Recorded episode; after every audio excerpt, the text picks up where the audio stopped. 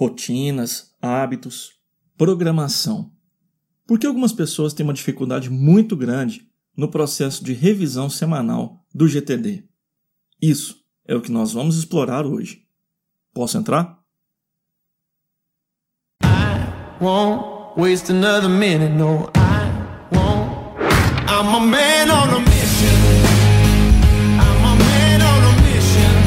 E aí, tudo bom? Eu quero viver em um Brasil produtivo e ajudar as pessoas a serem a sua melhor versão. Para isso, eu compartilho técnicas de produtividade e formas de como fazer melhor as coisas.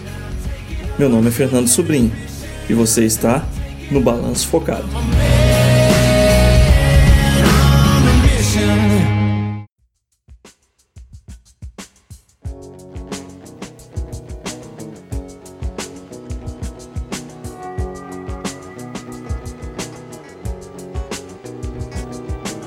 E meus agradecimentos continuam. Novas pessoas estão aderindo à nossa newsletter quinzenal. São elas: Karine Loyola, Anderson Ribeiro, Maria Isabel, Fernando Silva, Paulo Oliveira e Rafael Roda. E se você quiser também ter acesso à newsletter quinzenal do Balanço Focado e receber conteúdos exclusivos que não entram no blog nem no podcast, é muito simples. Basta acessar na página inicial do nosso blog, do lado direito estará disponível os campos para assinatura da nossa newsletter. Você vai escrever seu nome, seu sobrenome e o seu e-mail. E acompanhar todas as instruções que vão chegar no seu e-mail aí.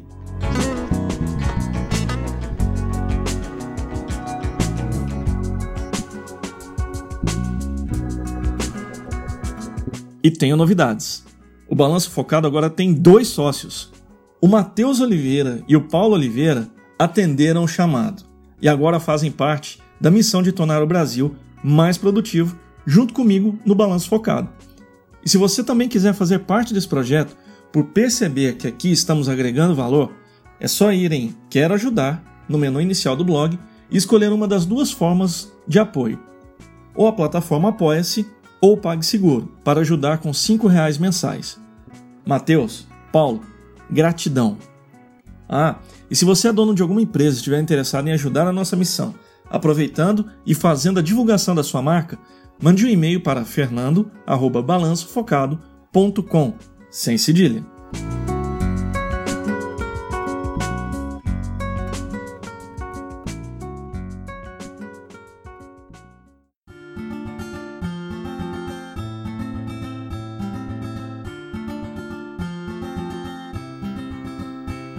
Eu diria que a espinha dorsal do método GTD é a revisão semanal. Ela é uma das fases do fluxo de cinco passos. E só não é mais importante que a execução. Claro, porque todo o esforço é para te colocar no poder de fazer acontecer aquilo que irá te trazer mais resultados. Só que todo o sistema só funciona se você levar a sério essa etapa ultra importante do método. Sim, para ter a mente clara como água, para poder estar preparado para reagir de maneira apropriada, para aprender sobre você mesmo, seus limites e capacidades, não fazer a revisão semanal regularmente é um prejuízo enorme. Vamos descobrir então os motivos dela ser tão difícil de ser executada por algumas pessoas. Você tem muitos atritos para fazer ela rodar apropriadamente. Aqui, várias coisas podem fazer você não ter uma revisão bem feita. O ambiente em que você está é tranquilo o suficiente pelo menos confortavelmente tranquilo para que você possa fazer a revisão? Todas as ferramentas e informações que você precisa estão no máximo a um braço de distância? Você tem dificuldades de concentrar em fazer a revisão por conta de começar a navegar em outros sites, acessar o celular para dar uma conferida nas redes sociais? Bom, a revisão tem que ser feita em um ambiente que permita você concentrar-se, para estar inteiro quando for passando os olhos pelos itens que estão sendo revistos. Então, se você faz na sala onde as crianças estão brincando com a televisão ligada ou com som muito alto, e você realmente se atrapalha com esse tipo de poluição ambiental, não tem outro jeito. Você vai ter que procurar um momento e um lugar que te forneça a tranquilidade para poder rodar a revisão. Se parte das informações não estão disponíveis à sua mão, ou você tem que sair do local onde você está para poder pegar alguma coisa e assim você continuar fazendo a revisão, é hora de planejar também um pouquinho em como fazer ela, ou ter uma estratégia para ter tudo à mão e não precisar ficar saindo. Se você realmente se dispersa muito fácil tendo a internet à mão ou qualquer outra fonte de distração, é hora de você pôr em prática uma ação um pouco mais contundente. Sim, desligue a internet ou as outras fontes de distração. Alguns minutos não vão fazer você morrer por conta disso. E claro, isso só até você ter o bom hábito de conseguir fazer sem se distrair. Você não consegue estabelecer a rotina para fazer a revisão. Chegou na hora programada do dia que você se organizou para fazer a revisão e o imprevisto te impede, ou você provavelmente não define a hora e dia para fazer a revisão semanal. Programação, rotina, e se não funcionar, tem que ter o plano B. Sim, você tem que tentar bloquear um dia e alguns minutos para realizar a revisão semanal. E caso essa programação fure, você tem que ter planejado um plano B. Ou seja, se furar a programação feita para fazer no domingo das 18 às 19, como você planejou inicialmente, tem que ficar claro que na segunda-feira, em algum momento do dia, você vai fazer essa revisão que você não fez no domingo.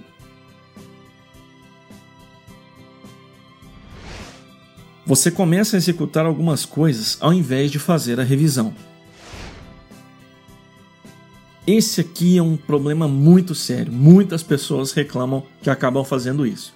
A tentação de sair do modo revisão para o modo execução é muito grande, principalmente quando você tem projetos. Com projetos, a sensação é que se você não pensar em todos os passos dele ali, naquele momento, vai perder a ideia de como fazer o projeto andar. Saiba que se isso acontece, é porque você ainda não está dominando de forma plena todas as etapas do fluxo de cinco passos.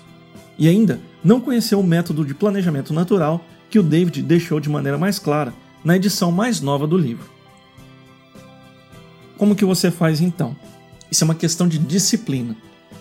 Eu já fiz muitas revisões que no meio dela me percebi fazendo respostas a e-mails grandes, estudos e avaliações pontuais fazendo até o planejamento de projetos. Se você é movido à ação, é normal ter esse comportamento. O primeiro remédio é relaxar. Você vai fazer tudo o que está se organizando para fazer e não precisa ficar roubando para tentar ganhar a corrida de você mesmo. Isso é um péssimo hábito. Agora, se é necessário dar atenção a algum projeto, minha sugestão é que você programe isso como uma próxima ação. Sim, ter uma próxima ação que se chama planejar a etapa 2 do projeto X pode sim ser uma próxima ação da sua lista de próximas ações. Durante a revisão, você só vai realizar o esclarecimento e organização dos itens que estão na caixa de entrada ou da sua cabeça, ou que são novos no ato da revisão. Todas as demais coisas que já estão no seu sistema, você simplesmente vai passar os olhos e vai tomar decisões sobre assim, o que é mais importante, que coisa eu vou fazer em tal dia. Só isso.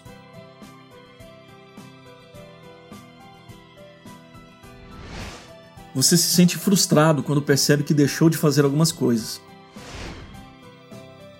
Desanimou porque percebeu que algumas das ações que você se organizou para fazer durante a semana não foram feitas? Veja, utilizar uma metodologia para te ajudar a ser mais assertivo e produtivo não significa que tudo vai sair do jeito que você quer. Essa lição é uma das mais duras que eu aprendi usando a ferramenta ao longo desses anos. E isso ocorre não por conta do mundo estar contra você, ele não está. A questão é que quando você começa a utilizar o GTD e vai funcionando, você vai perceber que o mundo à sua volta continua com os mesmos vícios.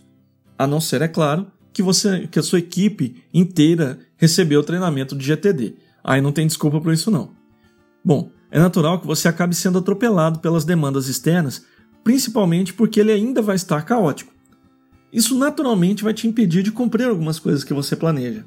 Você vai perceber que com mais tempo e mais maturidade usando o GTD, quando seu chefe trouxer várias demandas que não têm como ser feitas sem prejuízo ao que você já está fazendo, você poderá colocar na mão dele a decisão sobre o que vai parar de fazer para poder atender o último pedido urgentíssimo.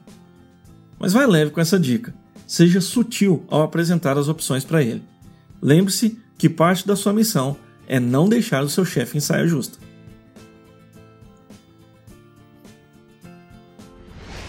você tem a sensação de não estar vivendo uma vida de maneira espontânea.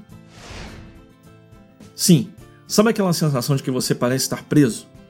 Eu tive ela durante muito tempo, e isso era uma barreira para o bom uso da ferramenta como um todo. Para a revisão semanal era pior ainda. É uma sensação estranha, e eu não sei bem por que ela comete quem começa a usar ferramentas de produtividade. Veja só que pensamento paradoxal. Você quer ter um pouco mais de controle sobre sua vida. Reclama que ela está um caos, porque você não está organizado. Aí você se organiza e, de uma forma muito estranha, sua percepção é de incômodo, pois perdeu um pouco da liberdade. Só que foi você mesmo que decidiu o que fazer, pois sabe que fazer aquelas determinadas tarefas colocam você no trilho de desenvolvimento e evolução. Como se livrar dessa sensação fazendo com que ela deixe de atrapalhar você fazer as revisões semanais? A minha experiência diz que temos que ir em frente e continuar a fazer uso do método. Essa sensação simplesmente passa com o tempo. Quando você vence essa barreira, sua percepção sobre isso muda de uma forma muito grande. E é tão forte que você vai se assustar com o nível de controle que vai experimentar dali em diante.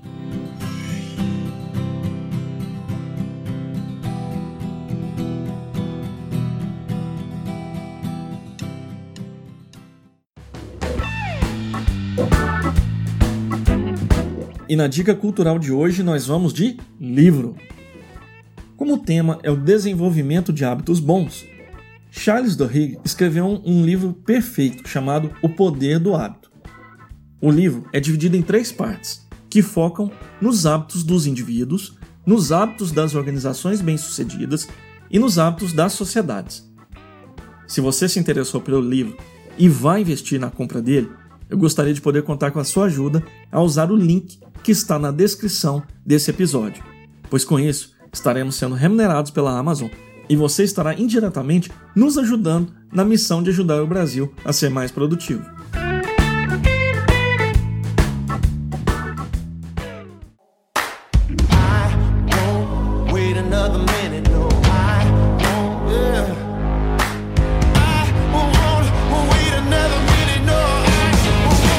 Estiveram conosco hoje Karine, Anderson, Maria, Fernando, Rafael, Paulo, Matheus, Charles do Rio você é ouvinte de Bons Hábitos e eu, Fernando Sobrinho. Para encerrar, segue um pensamento dele, Charles do Rio. Transformar um hábito não é necessariamente fácil nem rápido, nem sempre é simples, mas é possível.